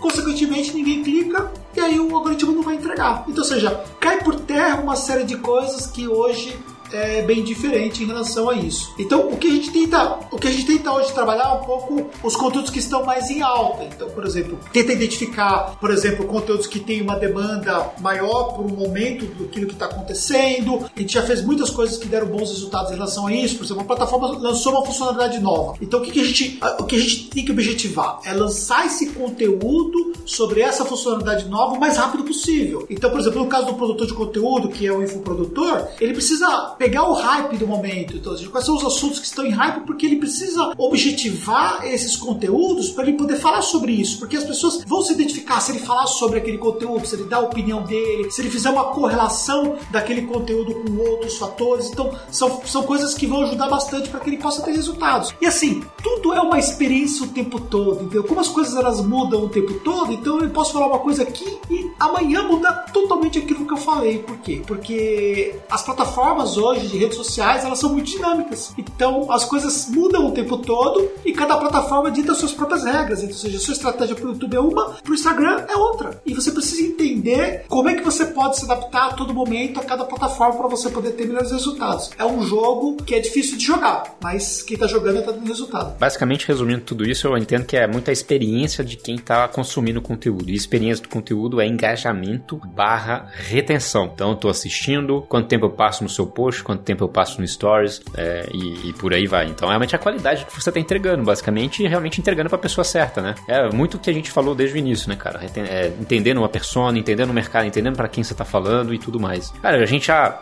É, posso dar alguns exemplos, pessoal, sobre o que você falou? Então, vamos pegar aqui no caso aqui o Anderson Hernandes. Olha só, vamos pensar um pouco na minha persona e quem é o Anderson Hernandes. Então, ó, a minha persona normalmente é um contador, tem uma empresa contábil, ele quer montar uma empresa contábil. E aí, consequentemente, ele tem as dores dele de conseguir crescer, de conseguir conquistar clientes, de conseguir atender clientes à distância, tem várias dores diferentes ali de acordo com o momento que ele está ali na jornada dele e tudo mais. E aí, o Anderson Hernandes é um empresário contábil que é visto pelo mercado como sendo um empresário contábil bem sucedido, que construiu um negócio que foi pivotado e que conseguiu atingir um negócio gigantesco para o mercado contábil, que tem uma estrutura é, grande, reconhecida, que tem uma marca que é reconhecida e as pessoas elas inspiram muito nessa, nesse, nesse empresário contábil que é o Anderson Fernandes. Só que no meio desse calhamaço de coisas que nós temos do ponto A para o ponto B, existe a identificação com o Anderson Fernandes pessoa. Não o profissional, mas o Anderson Fernandes como pessoa. E aí, o que o público hoje se engaja hoje? Se engaja com postagens que eu faço da, da, do meu estilo de vida, das viagens que eu faço, de estar na academia, de estar postando que eu, tô, que eu consegui emagrecer, que eu consegui evoluir minha saúde, de falar sobre os problemas de saúde que eu tive, o que, que eu fiz para poder vencer isso. E aí eu faço uma conexão. Então, por exemplo, hoje de manhã mesmo eu gravei um vídeo que eu nem postei ainda, eu vou postar agora à tarde no, no Reels, que é um vídeo que eu falo, dou um exemplo dos resultados que a pessoa tem dentro da academia e comparo isso com os resultados que ele tem na empresa dele contábil. Ou seja, são assuntos completamente diferentes que eu faço um elo de conexão, por quê? Porque eu tenho um engajamento muito grande para esses assuntos. Eu fiz, por exemplo, um stories que várias pessoas se engajaram com esses stories hoje, que eu estava dando um exemplo de uma crítica que eu recebi do exercício físico que eu estava fazendo na academia e várias pessoas se identificaram com aquilo e eu fiz uma conexão daquele exemplo com a pessoa que produz conteúdos e posta no Instagram. Ou seja, a gente pega coisas totalmente aleatórias, totalmente fora de um contexto original e conecta essas coisas por quê? Porque as pessoas elas se conectam com muito mais do que propriamente o conteúdo técnico que você produz. Então você conseguir entender o seu público, como o seu público pensa, e entender quais são os fatores complementares de ativação dessa conexão é fundamental. Porque que acontece? Hoje o cara se conecta muito mais comigo pelo fato da minha história de vida do que propriamente somente pelo conteúdo que eu produzo do ponto de vista técnico, entendeu? Legal, cara. Ótimo exemplo, bicho. Não, legal demais, cara. E assim, eu tô te agarrando aqui já tem mais de uma hora e pouco, cara. Então acho que já deu pra gente. Tamo aí, velho. Fico feliz por isso. Não, show demais, cara. Mas a gente conseguiu, acho que, explorar muita coisa, trazer muita coisa legal. Eu, igual eu te falei, eu tenho muitas outras coisas aqui ainda para falar, mas eu acho que vale a pena gravar outro episódio para tratar de outros temas aqui, porque dá para explorar muitas coisas, muitos aprendizados. Principalmente que você tem dois business, né, cara? Você tem um business de infoproduto, de educação, e um de, é, não só, é, é educação de, de, de várias formas, como tem uma contabilidade, uma prestação de serviços focado ainda no nicho específico, que escalou muito. Então, então, isso dá para explorar demais em muitos aspectos, isso que é, que é muito legal, cara. E você é um cara que sabe compartilhar, tem muita experiência, isso que é, torna isso tudo mais foda ainda. E pra gente chegar no, nos finalmente aí, é, Anderson, você quer encerrar com alguma mensagem aí? Fica à vontade aí, cara. Cara, você me dá cinco minutos pra eu dar uma dica complementar sobre o que nós estávamos falando? Claro, te dou até mais. Então vamos lá. Uma coisa que eu aprendi no meu trabalho é assim, o Anderson Hernandes focar naquilo que ele faz melhor entendeu? Então, por exemplo, se eu faço melhor a produção de conteúdo, eu vou fugir de tudo aquilo que me tomaria tempo e que eu não faria bem, ou não faria também com prazer aquilo, e vou focar naquilo que eu faço melhor e que eu consigo gerar melhores resultados. Então, por exemplo, tudo aquilo que acontece em volta de mim é feito pelos meus braços estratégicos. Eu não vou ficar postando as coisas no meu blog, ficar vendo SEO de vídeo, ficar fazendo descrição de vídeo, eu não vou ficar editando vídeo, não vou ficar fazendo corte, não vou ficar nada disso, entendeu? Eu não vou ficar fazendo capa, porque eu não tenho expertise disso, porque não faz sentido gastar minha energia com isso, mas eu vou focar naquilo que mais gera resultados, que é a produção de conteúdo que ninguém vai fazer isso por mim. Tudo aquilo que eu posso passar para as outras pessoas fazerem, eu vou fazer. Então hoje o que, que eu fiz? Eu criei uma sequência de pessoas em volta de mim e cada uma dessas pessoas, ou mais de uma pessoa, cuida de uma vertente do meu negócio sobre o ponto de vista de conteúdo, hein? Só falando depois desse conteúdo, nem falando do negócio como um todo, ponto de vista de conteúdo. Então, por exemplo, muitas das postagens que eu faço vem ali um criativo que foi feito pelo meu time de marketing, eu só contextualizo a copy baseado naquele criativo e faço a postagem no Instagram, por exemplo. Por quê? Porque eles tiveram uma ideia que eles discutiram entre eles, trouxeram essa ideia para mim, fizeram ali um meme, alguma coisa lá, mandaram para mim, eu vou lá, adapto aquilo à minha realidade e faço a produção daquele conteúdo. Então, ou seja, eu fico focado naquilo que eu faço melhor. Tem uma série de coisas que eu fa que eu posto que é o final daquilo que eu tô postando, mas que eu não faço bem, que é feito pelo meu time. Então, você formar um time é fundamental para você escalar os seus resultados. Seria a dica que eu gostaria de dar antes da gente partir para nossa despedida aqui. não tentar fazer tudo sozinho, né, basicamente. E logicamente, né, quem tá no início tem que fazer tudo sozinho sim, ou praticamente tudo, né? Mas quem começou a ter resultado. Mas aí tem que escolher, né? Priorizar. É, você querer fazer tudo também, não consegue dar conta, né? É, é, ou você opta. É, depende muito do momento, né, cara? Então eu gosto só de dar o recado assim: quando você tá começando, é, muita, tem, tem, tem os dois. Tem a pessoa que fica assustada porque tem que, nossa, eu não vou conseguir fazer tudo sozinho, tem que contratar um monte de gente. E às vezes isso porque ela quer fazer tudo muito melhor possível. Melhor possível tá certo, tem que fazer o melhor possível dentro de um determinado tempo e recurso que você tem, né? E aí, é, esse é o ponto, né? E, e, quando você começa a ter um certo recurso, aí você fala, beleza, eu comecei a faturar, eu vou então é, investir no freela. Aí eu comecei a crescer mais, crescer mais, crescer mais. Pô, e o freela já tô precisando dele com muita frequência. De repente tá na hora de começar a montar um time, aí monta um time. E não necessariamente pelo tanto que você precisa do freela, né? Você tem que olhar as prioridades do negócio. A gente tá resumindo aqui de forma muito sucinta, né? Porque senão tem um monte de outros, outros desafios aí. Mas é isso, né, cara? Não tentar fazer tudo sozinho, construir time no momento certo, quando começar a, a realmente escalar, entender o seu momento que tá na direção certo, tá começando a entrar é, faturando, faturando um, um, um, volume bom, e aí expandindo esse time, porque afinal de contas, o CNPJ é formado por, CNP, por um conjunto de CPF com um objetivo em comum. Esse é fato, ninguém vai muito longe sozinho, pode ganhar um dinheiro, mas de um negócio de longo prazo, de sucesso, que vai faturar muito, que tem um valor de mercado, que tem equity, e se esse é o grande objetivo, e a gente tende a falar para essas pessoas, aqui é o nosso intuito, pelo menos aqui na Notas, né? É, é realmente o longo prazo e isso se faz através da, da ajuda de pessoas competentes com o mesmo objetivo. Então acho que é um pouco disso tudo que você está falando e você contribuir como empreendedor ou como profissional ali onde você está atuando com o que você faz de melhor mesmo é pro mundo, né? Na realidade, né? Porque se você gosta do que você faz, você tende a fazer melhor do que os demais. Não é isso? É isso aí. Você tá na mesma linha de raciocínio? Total. Cara, legal de, de, demais, cara. Você tem alguma mensagem aqui pra gente finalizar que você quer falar aqui? Ou a gente pode chegar no, no, no, no finalmente? Ou se quiser deixar os seus redes aí, seus contatos? Cara, é assim, um dos fatores que, que eu mais vejo as pessoas terem dificuldade de produzir conteúdos é a questão relacionada à autoimagem e o julgamento das pessoas. Então, por exemplo, eu tô aqui olhando para você na câmera, né? O Cris tá aqui embaixo, né? Mas quando eu vou falar, eu vou olhar para a câmera porque eu tenho para mim que eu tô conversando com você aqui, entendeu? Para mim tá muito clara essa relação que nós temos, ou seja, eu tenho domínio dessa pessoa que tá do outro lado assistindo esse conteúdo, porque durante muito tempo eu tenho produzido conteúdos, mas no começo não era assim. No começo a gente não consegue se enxergar muito bem com a nossa própria autoimagem, tem que fazer o um processo de autoenfrentamento e também se preocupar muito com a questão do julgamento das pessoas, porque a gente naturalmente se preocupa muito com os outros. E aí o que eu quero deixar de mensagem é simplesmente faça. Porque você vai passar por fases. Vai chegar um momento que aquela pessoa que antes você achava que era estranha a você, que é você mesmo, você vai se tornar o melhor amigo daquela pessoa que está produzindo os conteúdos que é você mesmo. Ou seja, eu vejo hoje os conteúdos que eu produzo, que às vezes eu fico assistindo o meu próprio conteúdo e falo, pô, até que eu falei um negócio bacana naquele momento lá, daquele vídeo, né? Eu às vezes dou risada de mim mesmo, baseado naquilo que eu publiquei. Então, ou seja, no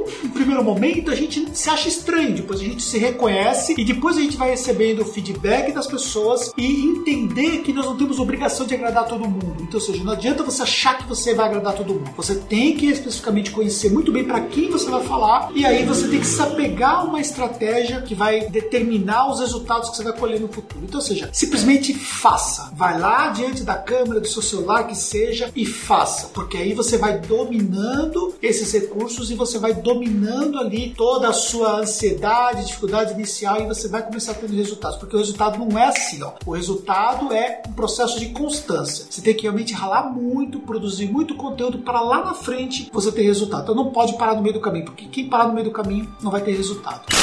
Então quero deixar aí essa dica para você que está nos acompanhando aí. Linda mensagem. E realmente faz todo sentido, né, cara? E isso é, é traumatizante. Muita gente tem medo da câmera, medo da, da, da dos feedbacks é, negativos. E, assim, a certeza que você pode ter é que feedback negativo uma hora você vai ter. Se ele de, tá, pode até demorar, mas ele vai vir. Então você já sabe. É o jogo. E, e tá tudo bem. Essa pessoa provavelmente não paga os seus boletos. Então, foda-se, né? não, eu, exagerando aqui, mas você pega o aprendizado se caso tiver, né? E tá tudo bem. E aí, pelo que você tá falando, você tá olhando pra câmera e se a câmera aqui é o, é o Anderson, é o Cris, é o meu consumidor é. do lado, né? E começa a se familiarizar com Exatamente. ela, né, Mas show, show, show demais. Bom, pra gente finalizar, cara, primeiro eu queria te agradecer demais e fazer o meu último jabá, que é se você tá aqui até agora, deixa o seu like se você estiver no YouTube, é, deixa umas estrelinhas ali no Apple Podcast se você estiver ouvindo a gente por lá, ou se inscreve no podcast para ter notificação de novos episódios e a gente se vê no próximo episódio. Obrigado, gente.